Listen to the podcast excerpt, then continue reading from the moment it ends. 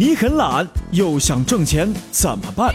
你很懒又想理财怎么办？懒人理财整理多种理财方式，让你躺在家中，金银财宝往家跑。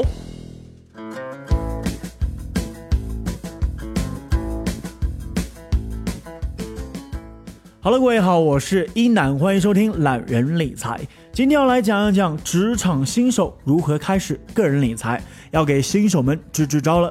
如何开始个人理财这个问题？或许刚有闲钱剩余的人比较关注，而这一类人也主要是以职场新手为主力。那我想这一类人群每一个月挤挤，或许能够剩下钱，如果漫不经心也能够随手花掉，纵容自己总比宽容自己来的容易。那因此呢，现实当中绝大多数人都是估计属于后者，以至于到年终虽然有工作，却总有攒不下钱的挫败感。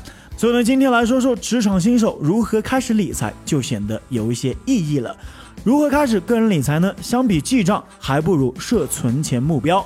有一些人推崇记账，当然了，这其中也不乏商家有进行市场教育的成分。但是对于我个人来说，并没有必要把记账看得那么重要。作为职场新手，每个月吃哪花哪，手指头都能够数得过来，资金预算条目也是非常的清晰可见。每天买个菜、吃一顿饭都要记账的话，未免太过于麻烦。因此呢，记账不如设存钱目标。如果每一个月设存一千块钱的目标，那么就将薪水一分为二，薪水发下来之后呢，就将一千块钱存进固定的账户，其他的花销也就控制在剩余薪水的资金范围之内就好了。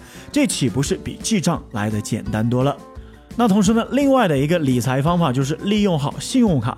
信用卡属于提前透支工具，有一些人就担心了，有了信用卡之后会花钱无节制，所以呢，根本就不用信用卡。虽然也有花钱无节制的，但是绝大多数人来说，仍然是能够很好的控制花销的。毕竟花出去的钱都是要自己还上的，所以呢，当用则用。那信用卡有什么好处呢？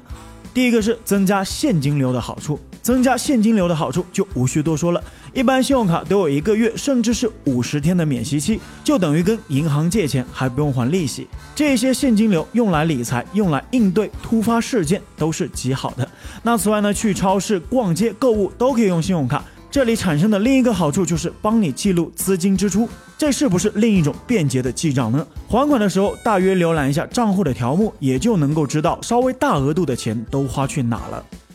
好了，做好以上两点呢，就要开启理财路了。既然有了每个月的固定存款，那便可以开启理财路。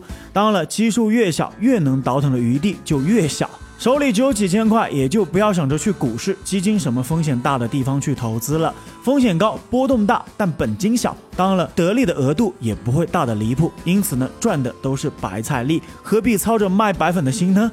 这个阶段的理财主要的功能就是高灵活度、低门槛、高安全性、中低收益。因此呢，安心放在余额宝，或者是银行宝宝类产品，或者是靠谱的 P2P 平台都好。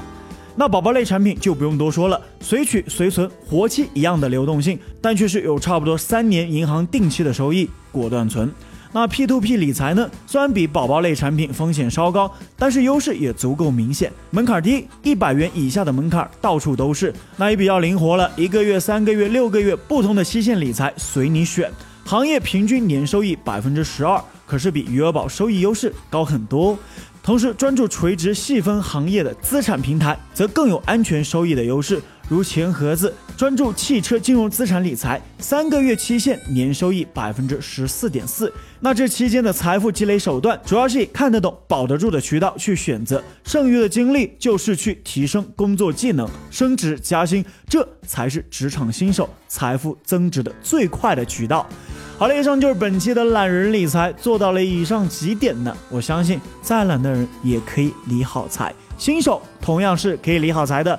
我是一楠，如果想了解更多的理财知识，欢迎关注懒人理财公众号。如果想听到更多一楠的节目，欢迎在喜马拉雅搜索 DJ 一楠，一是独一无二的一，楠是七彩云南的南。我在云南给你一个温暖的问候，我们下期不见不散。